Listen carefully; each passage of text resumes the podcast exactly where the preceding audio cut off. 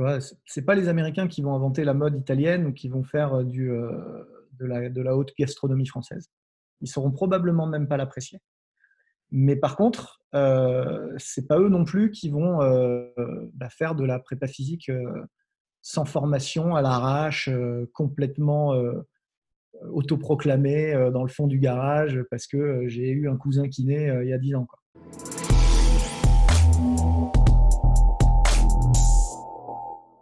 Bienvenue sur le podcast Upside Strength, la ressource numéro une pour toutes choses fitness et performance en Suisse. Aujourd'hui, j'ai la chance de recevoir Aurélien Broussal-Derval, préparateur physique et DTN adjoint à la formation de la Fédération française d'haltérophilie. Aurélien a travaillé à l'étranger au sein des équipes de judo de la Grande-Bretagne et de la Russie pour les Jeux olympiques et il a également publié plusieurs livres d'entraînement dont notamment la préparation physique moderne, la prépa physique judo, l'art du hit et l'art du mouvement. Aurélien, merci d'avoir accepté mon invitation aujourd'hui. Ah bah super, c'est avec grand plaisir que je, participe à Upside Strengths. Merci d'organiser ça, c'est précieux. C'est des bons moments de, mise en commun et de réflexion. Ça me fait plaisir de te rencontrer aussi. Merci à toi. Donc, avant de devenir coach, préparateur physique et auteur, euh, Aurélien Broussal-Derval, c'était qui? Euh, bah avant tout, c'est un préparateur physique. Hein. Avant tout, c'est un, un, entraîneur en charge du physique. Euh, moi, je, suis passionné de, sport et de pratiques variées de sport. j'ai toujours eu du mal à, me spécialiser euh, euh, de manière trop poussée dans un sport. Tout jeune, j'aimais bien, la bagarre, donc j'ai vite fait le MMA, le jiu-jitsu brésilien. Je viens du judo. Et puis, et puis à côté de ça, j'aimais beaucoup la glisse et l'endurance aussi. Donc, je fais des trucs complètement différents, comme les 24 heures du Mans en roller, par exemple, comme ça en pratiquant. J'ai jamais réussi à vraiment me, me, spécialisé, j'en ai jamais eu la, vraie envie. Et, euh, du coup, bah, quand tu deviens entraîneur dans ce contexte-là, c'est assez logique que tu t'orientes un peu vers un truc euh, généraliste comme la prépa physique qui te permet de, rester euh, pluridisciplinaire. Et donc, à tes débuts, quelles étaient les croyances et les convictions que tu avais vis-à-vis de l'entraînement et de la prépa et qui ont peut-être évolué ou changé depuis? Écoute, je commence à avoir quelques miles au compteur, donc euh, je peux parler un peu comme un vieux maintenant. Euh, je viens d'un monde universitaire où, tu sais, euh, la prépa physique, c'était pas une évidence. Moi-même, quand j'ai découvert vraiment le métier, si tu veux, j'étais en deuxième année de STAPS, hein, c'est la fac de sport en France. Et, à cette époque-là, je n'avais pas envisagé ça, en fait. Tu vois, j'avais pas imaginé ça. Je, voulais travailler dans le sport, mais je savais pas trop quoi. Je ne me voyais pas prof de PS. Et, euh, et du coup, j'ai un collègue qui m'a branché là-dessus, qui m'a dit, moi, je veux faire ça. Donc là, j'ai commencé à me renseigner. Et c'est vrai que c'était euh, les débuts, c'est-à-dire qu'il y avait des gens qui structuraient le truc en, France, euh, qui s'appelaient Michel Pradet, Gilles Cometti, des, gens comme ça. Il y avait déjà des, Fred Aubert qui arrivaient, des Eger chez vous, des gens qui ont vraiment marqué la, la prépa physique européenne et même mondiale. Et donc, euh, ils étaient une vraie poignée. Quoi. Si tu voulais découvrir ça, il fallait aller au contact. Et donc, c'est ce que j'ai fait. Voilà, j'ai creusé ce métier qui était naissant. Donc, on était, on, construisait les bases du métier qui, est aujourd'hui encore en train de se structurer, je pense. Hein. On arrive doucement euh, vers une phase de maturité où on est un peu tous d'accord sur ce qui marche et ce qui ne marche pas, sur ce que doit être un prépa physique dans un staff, mais lui aussi en tant qu'individu. Euh, donc doucement, le, métier se structure euh, c'est un peu comme euh, une corporation euh, très ancienne comme les, coiffeurs, par exemple. Bon, bah aujourd'hui, un coiffeur, il n'y a pas de débat, si tu veux. Un coiffeur, c'est un coiffeur. Il a des techniques, il y en a des bons, il y en a des mauvaises, comme partout. Mais ils ont une formation relativement encadrée dans le monde entier.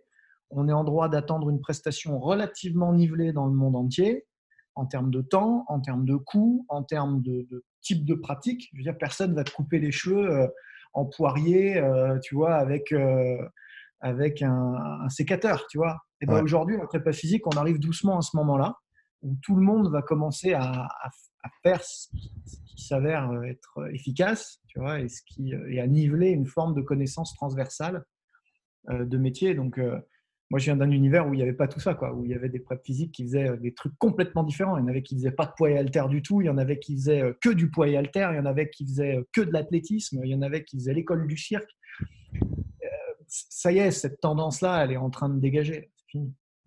Et donc, avec ce nivellement progressif des, on va dire, des compétences et de la structure de la préparation physique, pour toi, c'est quoi encore les, les éléments qui restent un petit peu pas contentieux, mais qui, où il y a encore plus de débats sur les, sur les autres sujets? Quels sont les, les on va dire, les, segments de la préparation physique qui ont encore pas mal de potentiel pour du progrès? Alors, c'est une question un peu complexe parce que, comme je disais, on est encore en transition. C'est-à-dire qu'il y a encore des gens qui sont. Euh, euh, par exemple, je me fais parfois insulter, je, polarise un peu sur les réseaux quand je dis un truc euh, assez récurrent, c'est qu'un coach qui ne s'entraîne pas, pour moi, est un imposteur. Et ça, ça polarise encore parce que on a encore beaucoup de coachs qui sont un peu issus de l'ancienne phase de formation, la phase un peu opportuniste où le métier n'existe pas, il n'y a pas encore trop de concurrence, etc et donc qui pouvaient encore parler de choses qu'ils connaissaient pas tout simplement. Je suis pas en train de dire qu'un coach doit être toujours ultra fit, euh, surbuff, machin et tout. C'est pas ce que je dis. Ce que je dis, c'est que c'est avant tout un pratiquant de ce qu'il enseigne. Vois, c'est euh, comme un prof de maths, il fait des maths quoi. Il, sait, résoudre des problèmes quoi. Bon bah nous c'est un peu ça. Et dans, un premier stade, si tu veux, il y avait cette phase de, résistance et elle, est encore un peu un peu présente. Elle, s'affaiblit peu à peu, mais euh, mais elle existe encore. Le, deuxième courant euh, d'évolution que je mesure aujourd'hui, c'est celui de la connaissance fine des disciplines que l'on encadre. C'est-à-dire qu'il y a deux types de préparateurs physiques. Il y a le préparateur physique, personnel trainer, coach sportif qui euh, accompagne les gens. Et la cible, c'est la vie de tous les jours, c'est de faire un être humain optimisé pour la vie de tous les jours. Puis, il y a ceux qui travaillent, comme moi, auprès des compétiteurs et qui donc préparent les gens physiquement pour une discipline donnée. Bon, bah ça, je pense qu'il y a une phase qui est en train de s'installer et qui va euh, doucement prendre le dessus. C'est la phase du préparateur physique spécialiste. C'est-à-dire que dans un premier temps, on a eu euh, le n'importe quoi, tout et n'importe quoi, du très très bien et du voilà. Dans un deuxième temps, il y a eu le généraliste spécialiste de préparation physique qui bah, détient un savoir et sachant sur les filières énergétiques, sur euh, les, adaptations musculaires, etc. Et va transposer de manière générale cette ces, connaissances-là sur tous les sports. Et puis, euh, bah, maintenant que tout le monde est formé et qu'il y a de plus en plus de sachants, euh, on a tous un peu le même bagage de départ, c'est-à-dire que tout le monde sait ce que c'est maintenant VMA, tout le monde sait ce que c'est maintenant le VO2 max, tout le monde sait ce que c'est maintenant euh, la force max, et, etc. Et du coup, ce qui va vraiment faire la différence maintenant au milieu de tous ces gens-là, c'est ceux qui vont maîtriser finement la cible. Et donc, euh, je pense qu'on va basculer doucement euh, vers ça. Euh, moi, je reste encore un peu généraliste sur certaines choses, un peu transversales, mais je pense que la génération d'après va arriver avec une vraie discipline de prédilection et va être vraiment préparateur physique, ultra pertinent dans sa spécialité. Et cette finesse-là, c'est très dur à, gagner. Il faut vraiment pratiquer J'aime bien donner l'exemple euh, que j'ai rencontré au volleyball, parce que j'ai travaillé quelques années au volleyball aussi. Euh, j'ai travaillé trois ans. Euh, j'ai eu la chance de travailler avec des super préparateurs physiques au volleyball, et notamment Laurent Delacour. Bah, Laurent Delacour, préparateur physique depuis aussi longtemps, longtemps que moi, peut-être un peu moins expérimenté sur la variété des profils. Il a, il a, été vraiment dans le volleyball tout le temps, mais brevet d'état, entraîneur deuxième niveau en volleyball, entraîneur de pôle, entraîneur parfois même d'équipe de France, avec une connaissance de la discipline, si tu veux, tellement fine que euh, je, ne le rattraperai jamais, tu vois, dans, la prépa physique volleyball. Et donc, euh, donc je pense que l'étape d'après, ça va être ça. Hein. Est-ce que tu penses que ça va avec l'idée que plus on atteint au niveau de, au niveau âge d'entraînement, au niveau compétences techniques, tactiques, physiques, mentales, au niveau des athlètes, plus le, le préparateur doit avoir ses, compétences fines ou ses connaissances fines du sport en tant que tel pour être euh, efficace en termes de préparation physique, dans le sens où si l'athlète est à un, niveau qui est encore assez bas, que ce soit débutant, intermédiaire, une approche générale va être très très bénéfique pour lui sans devoir aller nécessairement, sans devoir être super pointu dans euh, la spécificité de l'entraînement pour son sport. Tu es d'accord avec ça? Ouais. ouais. Après, euh, du coup, la spécialité, elle peut la spécificité et la spécialité du prépa physique, elle peut s'imaginer de différentes manières. C'est-à-dire que hum, effectivement, plus il va être dans des niveaux inférieurs ou des classes d'âge surtout inférieures, je pense aux préparateurs physiques en pôle par exemple, on, on a les crêpes nous en France, mmh. du coup on a des pôles, espoirs, euh, en Angleterre c'est les performance sales, pas ce que vous avez en Suisse, mais j'imagine que vous avez des, bassins de pratique comme ça, de, jeunes espoirs. Ouais. va entraîner et amener vers des centres nationaux comme Macolin. Bon, et eh ben, en, ces publics-là, finalement, même s'ils font appel à des. Je suis complètement d'accord avec ce que tu dis en tâche de fond, avec des, des contenus transversaux, généraux, peut-être moins spécialistes, notamment, je ne sais pas, le Big Five par exemple, ou l'initiation kettlebell, ou euh, les, les éveils gymniques, euh, proprioceptifs, etc. toutes ces qualités qu'on va, techniques finalement, principalement, qu'on va développer au service de la prépa physique future, fait que ça devient une espèce de, euh, une espèce de PPG, quoi, de prépa physique mmh. générale. Ok. Donc ça, on peut l'admettre, pas de problème pour moi, je suis complètement d'accord avec ça. En revanche, du coup, ça devient des spécialistes du euh, LTDA, de l'entraînement au long terme des jeunes athlètes. Ça devient des spécialistes finalement d'une forme de généralisme à destination d'un public extrêmement spécifique parce qu'on n'entraîne pas l'âge biologique de 14 ans comme on entraîne l'âge biologique de 16 ans. Il faut être capable de les distinguer, de les mesurer. On n'entraîne pas une jeune adolescente comme on entraîne un jeune adolescent. Il faut être capable aussi d'adapter les contenus. Et puis enfin, euh, un acte pédagogique fort et très différent euh, d'accompagnement vers l'haltérophilie, vers le kettlebell, vers la sangle de suspension, vers les étirements, vers les méthodes de récupération, presque une vraie éducation physique et sportive, finalement, ce que devrait être selon moi le PS. Et, euh, du, coup, du, coup, on retombe dans une forme de spécialité. C'est-à-dire qu'un mec qui fait ça pendant 15 ans, il devient injouable là-dessus. Tu vois, euh, c'est tellement spécifique comme public qu'il devient spécialiste. Est-ce que tu peux parler un petit peu des moments clés de ton parcours professionnel, des, étapes fondatrices qui ont, qui ont vraiment façonné la façon dont tu, tu vois la préparation physique et dont tu, tu, fais les choses en tant que coach? Ouais, euh, ouais, ouais. Bon, il y, a eu, il y a eu des grandes étapes. Euh, la première grande étape, c'est l'INSEP, hein, l'Institut des sports euh, olympiques français, où j'ai eu la chance d'être exposé à des, fous, hein, à des gens comme Christophe Oswirth, qui aujourd'hui encore me, me guide dans mon, enseignement, dans mon, entraînement, dans mes méthodes scientifiques, comme, qui sont plutôt des chercheurs, hein, comme Jacques Pièvre, Christian Miller, des gens qui ont, vraiment influencé ma, vision de l'entraînement, de l'évaluation. C'était plutôt des chercheurs d'ailleurs qui, ont influencé. Je pense aussi à Jean Fournier sur le, la partie plutôt prépa mentale, parce que j'ai vite connecté ces, notions-là.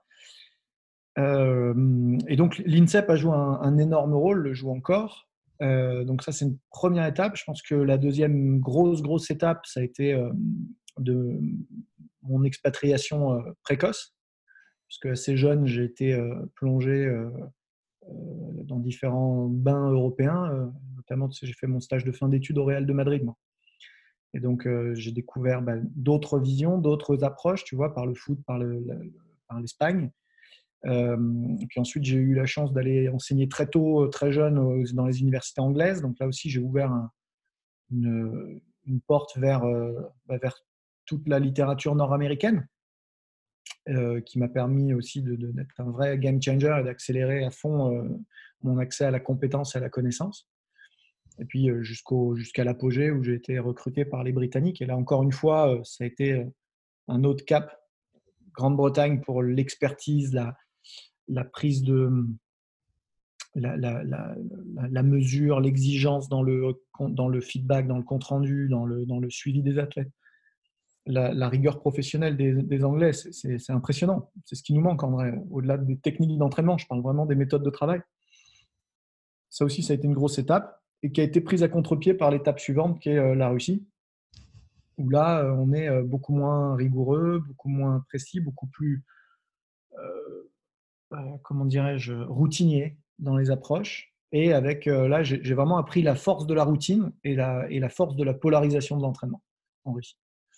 Et donc, si tu veux, ça, c'est bon, voilà, ce sont des grandes étapes. Quoi. Donc, je dirais un, INSEP, deux, euh, formation nord-américaine, trois, la Grande-Bretagne, et puis quatre, la Russie. Vraiment les, les steps qui m'ont fait évoluer profondément dans mon approche.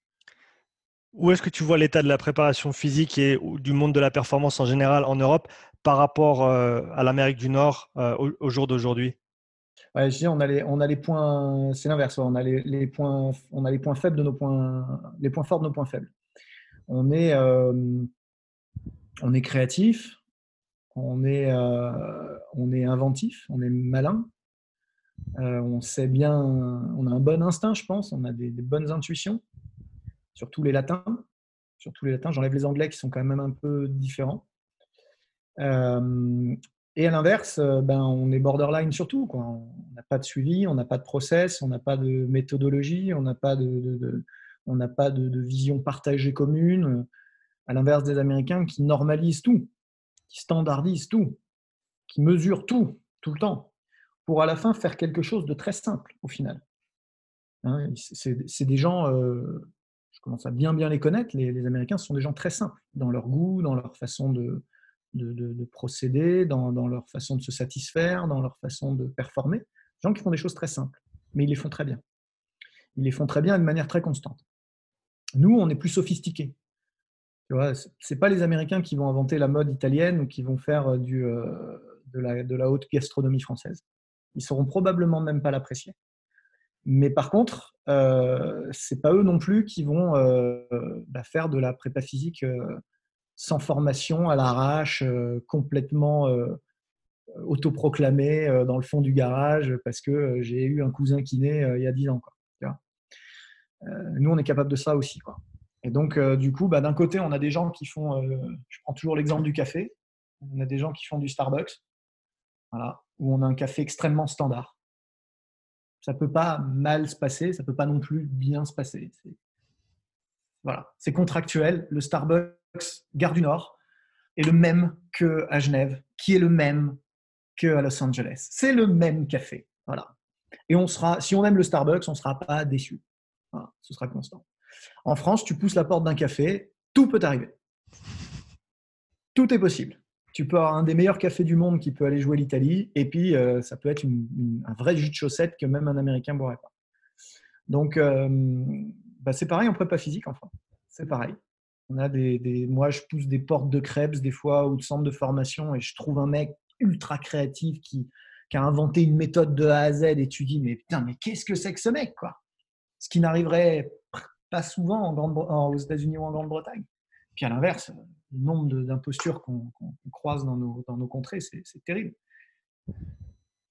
C'est sûr que les gens du NSCA ou de UK, UKSCA euh, pour euh, la Grande-Bretagne, bah, il est certifié, on sait exactement ce qu'il va faire. je peux t'annoncer dans trois semaines le, le, nombre de reps et la dynamique de charge. Pas de problème. À choisir sur le plan systémique et global, je pense que c'est eux qui ont raison. Et qu'est-ce que nous, on peut faire en tant que préparateur physique? Bon, c'est un groupe large, hein, mais on va dire préparateur physique sur le vieux continent. Qu'est-ce qu'on peut faire pour tendre à ça, justement, et pour euh, commencer à avoir plus de suivi à ce niveau-là, plus de communication entre les différentes, on va dire, les différents staffs d'un groupe de prépa ou d'un club sportif en général? Qu'est-ce qu'on peut faire pour aller de l'avant? Bah D'abord, j'aime bien ce que tu dis parce que qu'est-ce qu'on peut faire en, en, groupe de prépa ou en échange? Je pense que déjà, il ne faut pas perdre notre avantage concrètement, on est créatif.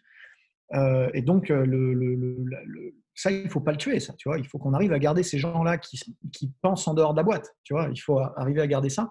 Et donc, la notion de, think tank ou de, mastermind, tu vois, où tu regroupes les gens à un moment donné par, centre d'intérêt ou par compétence et, qui prennent le temps de, de mettre en commun et d'échanger de manière passionnée, tu vois. Ça, c'est important. Moi, à Paris, j'en ai un on se regroupe assez régulièrement avec deux, trois, quatre coachs, soit l'INSEP, soit euh, à épisode. Tu sais qu'il y a une boutique, gym assez, euh, sympa à Paris. Euh, et on met en commun, on met en commun, on échange, on discute. Voilà, on a cette espèce de communauté, si tu veux, qui se met à jour en permanence, tu vois, et qui se forme aussi en permanence. Donc ça, faut pas le perdre. c'est vraiment une, priorité absolue. La deuxième chose, c'est de se mettre d'accord sur des contenus communs, incontournables, sans lesquels on n'est pas compétent. Voilà, c'est tout. On n'est juste pas formé. Je reprends mon coiffeur. Si c'est pas euh, manier le ciseau, si c'est pas manier le rasoir et si c'est pas manier la tondeuse électrique, s'il lui en manque un des trois, on estime qu'il n'est pas compétent. on estime qu'il ne pourrait pas tout faire. il ne pourrait pas répondre à toutes les contraintes du métier. Et eh ben nous, c'est pareil. Donc, euh, pour moi, quelqu'un qui aujourd'hui maîtrise pas le kettlebell, maîtrise pas la sangle de suspension, maîtrise pas l'entraînement poids du corps strict, précis, maîtrise pas euh, la barre olympique sous toutes ses formes, de l'haltérophilie à la force athlétique en passant par le culturisme, euh, et maîtrise pas les bases athlétiques et gymniques. Ça y est, j'ai tout mis. il n'est pas compétent. C'est pas grave, il peut encore se former. Hein. Il va être capable de faire plein de choses très très bien dans son registre de compétences. Mais sur le package de base, il lui manque des trucs qui me paraissent essentiels, incontournables. Et, euh, après, on pourra en rajouter qui sont peut-être moins euh, transversales, moins euh, centrales, si tu veux. Mais ça devient des modules complémentaires de formation. Je pense, je sais pas, à des outils comme le Bozu, comme le, Stick Mobility, tu vois, des, choses qui arrivent fréquemment et qui, alimentent, tu vois la gestion de la récup par le froid, tu vois, avec euh, les, trucs qui vont arriver de Suisse, la Snow et tout ça. Voilà, tout ça, ce sont des modules complémentaires à la formation de base. Mais la formation de base, voilà, il y a quatre agrès et euh, une compétence athlétique et gymnique. Pour moi, c'est ça. Une fois qu'on a ça, on a notre formation de base. Et quand tu parles de, de formation athlétique, c'est on parle de la course, on parle du sprint, on parle de, de ces choses-là, c'est juste? Ouais, ouais, c'est ça, c'est ça. D'un point de vue technique, effectivement, il me paraît essentiel qu'un coach, qu'un préparateur physique soit capable de, de, maîtriser les techniques athlétiques. Euh, est-ce que c'est dans le package euh, de base vraiment transversal pour être pertinent? Probablement pas, parce que si on n'est pas contraint par euh, les, courses dans la discipline cible, alors ça devient beaucoup moins important. Tu vois, moi, en ce moment, je suis sur altéro, course, course automobile, golf et judo si tu veux, très, très peu de gens courent. Tu vois, dans mon. Bon, la force du confinement, oui, mais, très peu de gens courent, tu vois.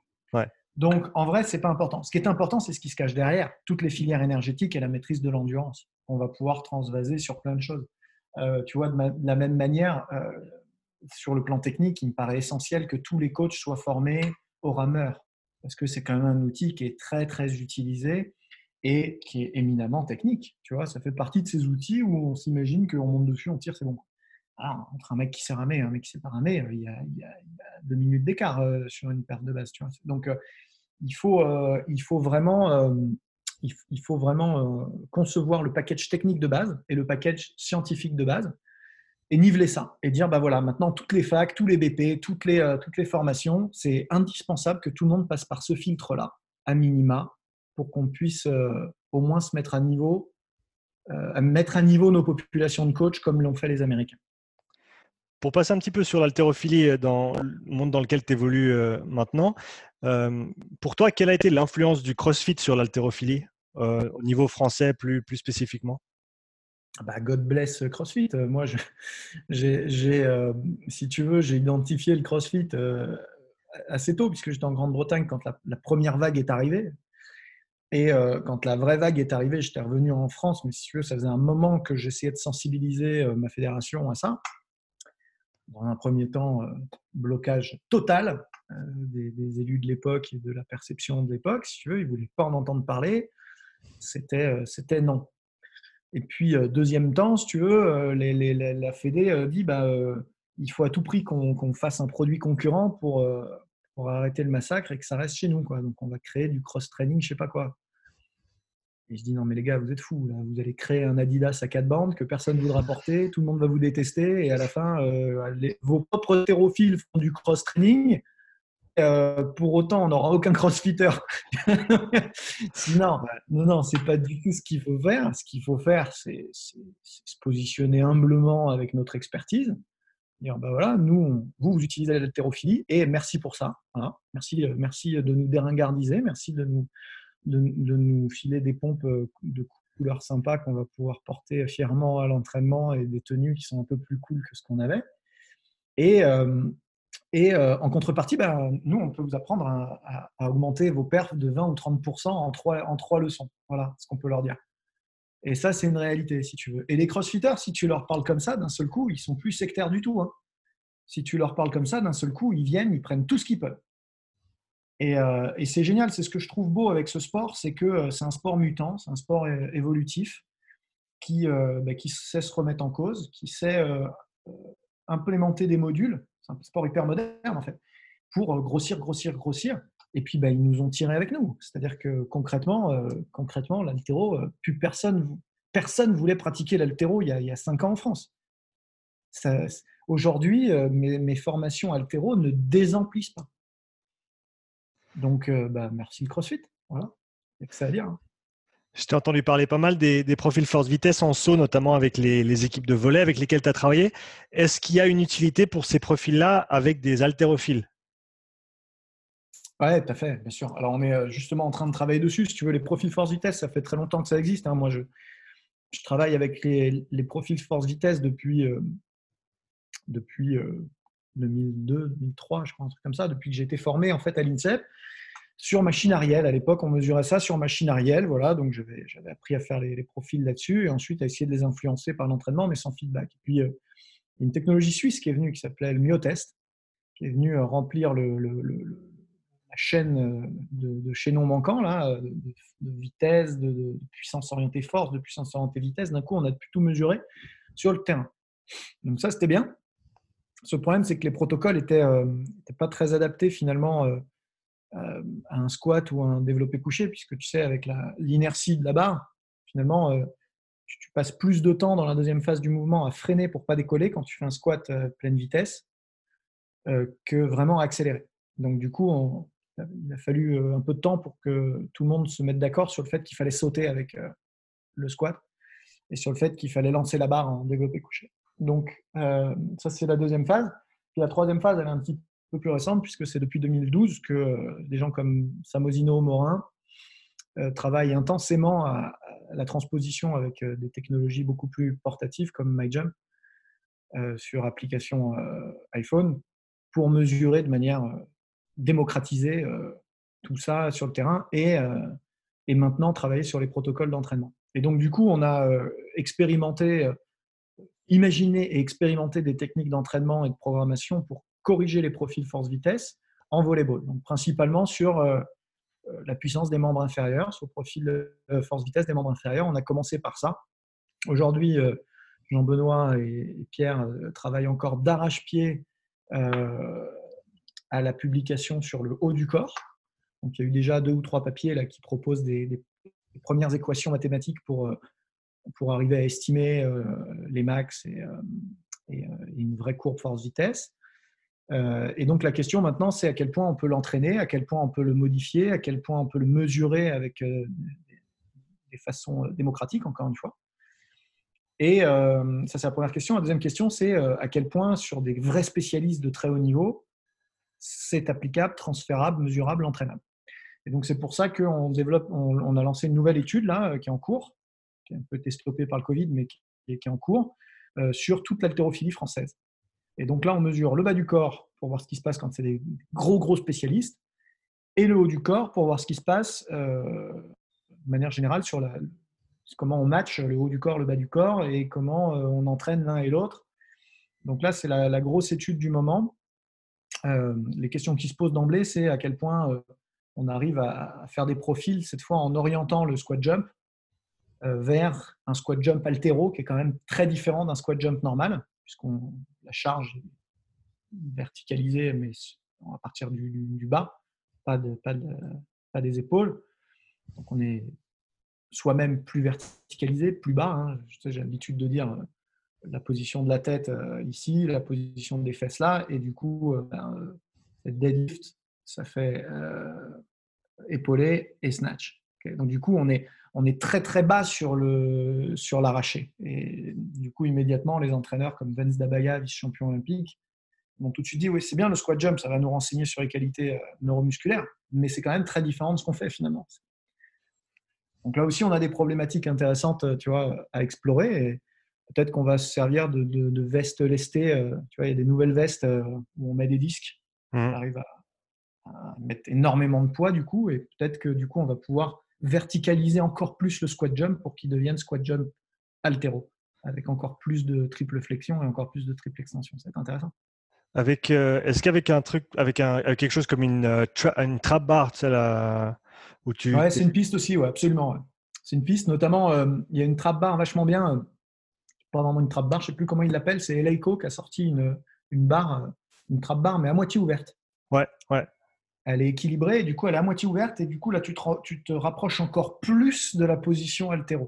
Parce que malgré tout, la trap bar, il y a quand même une, une problématique à l'atterrissage parce que tu es quand même bien enfermé dedans, tu vois, et mmh. ça peut être dangereux ou au moins effrayant. Là, il y a cette possibilité de tout lâcher, si tu veux, et elle va partir devant et on tombera sur ses pieds en toute sécurité. Donc, ça fait partie des dispositifs qu'on va tester et confronter au profil force-vitesse. Ouais, en parlant de, lâcher et, t'en sortir, euh, bah, je, me souviens de, regarder pas mal de vidéos des Chinois qui, font ça notamment sur leur tirage, où ils font leur tirage, ils finissent, mais ils lâchent, ils lâchent leur barre pour pas devoir justement euh, récupérer cette, charge derrière. Ça, c'est quelque chose que vous avez exploré aussi là-dessus? Non, on l'a pas trop exploré. Par contre, moi, je l'utilise énormément euh, en, préparation physique, notamment en prépa physique judo, bah, dans les phases où je veux isoler la, la partie concentrique du mouvement, en fait. On est vraiment sur de la puissance pure et donc là, le but, c'est de faire monter l'accélérométrie euh, le plus haut possible, euh, sans contrainte de, freinage ou de contrôle de la charge. On la lance en l'air si on peut. Mmh. Et alors par contre, euh, comparé à ce que tu décris, que, que j'ai aussi vu chez les Chinois, où on est quand même sur des charges relativement lourdes, du coup, puisque s'ils veulent pas la récupérer, c'est qu'elle est, elle est très lourde, surtout pour des haltérophiles qui arrivent à la récupérer en technique assez facilement. Nous, on est plutôt sur des charges moyennes légères à moyenne lourde pour vraiment travailler sur de la puissance ou du front monté de la force du, du RFD. Ce sera intéressant de voir ce qui sort de ces études-là. Euh, qu'est-ce qui t'a poussé à, publier des livres? Qu'est-ce que tu as vu dans le monde de la prépa actuel, euh, notamment en France ou en Europe, qui manquait et donc tu as voulu contribuer à ça? Ouais, j'ai une, j'ai une, une, anecdote intéressante là-dessus parce que mon premier livre, il m'a été commandé par, euh, par une maison d'édition qui, a été frappée en 2008 par la crise économique et qui finalement n'a pas sorti mon livre. Donc j'ai été contacté par une autre, maison d'édition qui s'appelle Amphora, une maison d'édition française, euh, euh, qui voilà, qui se positionnait pour éventuellement éditer mon livre. Euh, moi, il était écrit, il était prêt, et c'est un livre que j'avais identifié comme totalement manquant en France. Bon, d'abord, il n'y avait pas beaucoup de livres sur la prépa physique, mais alors, à plus forte raison, des livres pratico-scientifiques. Tu vois, les... Moi, j'avais identifié que, bah, comme les Américains font, ce que les Français attendaient, c'était de la science appliquée au terrain ou du terrain justifié par de la science, mais pas du euh, yaka faucon ou du euh, ben, on fait que de la mitochondrie toute la, toute la journée, tu vois. Un, truc vraiment entre les deux, ce que savent très bien faire les ricains. Je, m'étais inspiré pas mal d'un livre de Bill Foran que j'aime beaucoup, euh, où il y avait plusieurs invités, tu vois, et chaque invité était vraiment spécialiste. C'est comme ça qu'est née la, prépa physique moderne, le livre La préparation physique moderne, qui a, plus de 10 ans maintenant. Et, et, donc, en forum, me, fait la leçon en me disant non, mais soit on fait un livre scientifique, soit on fait un livre pratique, il faut choisir. C'est l'un ou c'est l'autre. Et je dis bah, je, ne crois pas. Je ne suis pas vendeur de livres, moi, j'en sais rien. D'ailleurs, je m'en fous. Je veux juste le, faire parce que ça m'intéresse et parce que j'ai envie de le faire en tant que formateur pour mes étudiants. Donc, c'est pas grave. Si j'en vends 500, j'en vends 500, quoi. Et du coup, de fil en aiguille, eh ben, en fait, euh, on en a vendu 2000, euh, euh, presque 2500 la première année, ce qui pour l'époque était hallucinant sur un livre mal produit en noir et blanc, fait en auto-édition, etc. Et donc, depuis, depuis, Amphora avait pris les boules et avait, eu, de, cesse que d'essayer de copier ce, truc-là. Ce qu'ils ont très bien fait avec un super livre à la fin qui s'appelle La Bible de la prépa physique d'un copain Didier Reis qui, est remarquable, un livre extrêmement euh, pointu et détaillé, si tu veux. Mais dans un premier temps, ils, ont, ils ont fait 4 ans à trouver cet auteur-là qui, a, pu euh, faire un truc euh, identique et qui a vraiment très bien marché et c'est mérité. Mais dans un premier temps, ils n'ont même pas compris truc que je leur disais. Quoi. Tu vois, ils, ils sont passés complètement à côté du, à, côté du truc. Et du, du coup, c'est ce qui a mis le, feu aux poudres. C'est-à-dire qu'une fois que j'ai su comment faire ça, j'ai voulu rejouer et donc euh, aider d'autres auteurs euh, à, produire des ouvrages euh, pratico-scientifiques. et de fil en aiguille, bah, je me suis dit, tiens, bah, ce serait bien, vu que les Français ne parlent pas bien anglais, qu'on leur traduise les livres. Et du coup, on, s'est mis à traduire les, bouquins nord-américains. Aujourd'hui, on gagne pas d'argent avec ça, pas beaucoup. Une société qui, a, qui, a, pour but principalement de promouvoir le savoir. Peut-être qu'un jour, je serai riche grâce à ça, c'est peu probable. Mais en tout cas, euh, ça nous fait plaisir de le faire avec euh, les amis de Fort Trainer. On le fait euh, bien. Je pense que les gens sont, satisfaits de, la version des ouvrages qu'on propose. Et, du coup, c'est important parce que ça permet vraiment, ça, je pense, de, faire avancer le niveau de manière rapide et spectaculaire en langue française, en tout cas. On arrive gentiment vers la fin. Aurélien, si tu avais en 60 secondes un conseil pour les jeunes coachs qui aspirent à devenir meilleurs et à aider les athlètes de tout niveau à, s'améliorer, quel serait ton conseil? Apprenez l'anglais. Apprenez l'anglais parce qu'au-delà de ma, connaissance des, formations euh, nord-américaines et anglo-saxonnes en ce moment, euh, euh, qui, est hors du commun, il y a un rythme de folie. Il faut à tout prix aller voir ce qui se fait chez XPT, chez, chez, chez chez Kinstretch, chez, euh, euh, chez Stick Mobility, chez TRX, chez Under Armour. Il y a, il y a des, des, zones de formation, mais Exos, évidemment, Exos. J'en passe encore, on pourrait parler de Thibaudot, des formations de Polyquin qui continuent. Il y a des trucs de fou à faire qui sont tous en anglais. Tous en anglais. Donc déjà, il ne faut pas passer à côté de ça. Mais surtout, les sciences sont écrites en anglais. Et donc, euh, voilà, faites de la veille, restez connectés, apprenez l'anglais pour pouvoir avoir les infos avant tout le monde. Euh, et puis pratiquez, pratiquez parce que euh, tout ça ne prend de sens qu'au regard de ce que vous en faites vous et de la maîtrise technique que vous en avez. Et donc, si c'est que dans les livres, c'est que dans les livres. Aurélien, merci beaucoup. Où est-ce qu'on peut te trouver sur les réseaux sociaux?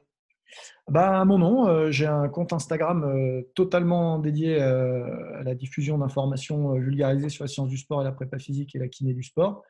Euh, donc Aurélien Broussal d'Herval. Euh, j'ai une page Facebook euh, au même nom et évidemment j'ai un site www.broussal-derval.com sur lequel ben, il y a des centaines d'articles gratuits, des, dizaines de podcasts, vidéos améliorés, enrichis avec des contenus téléchargeables, etc. gratuits et des webinaires euh, que je fais payer quand même 20 balles parce qu'à un moment donné, il faut quand même que je mange. Mais euh, globalement, il y, a du, il y a du contenu euh, de formation initiale en langue française, en voiture, voilà. Donc, n'hésitez pas à venir me retrouver. Merci beaucoup pour ton temps et ton expertise aujourd'hui. Eh ben, C'était avec grand plaisir. À très bientôt. À bientôt. Ciao.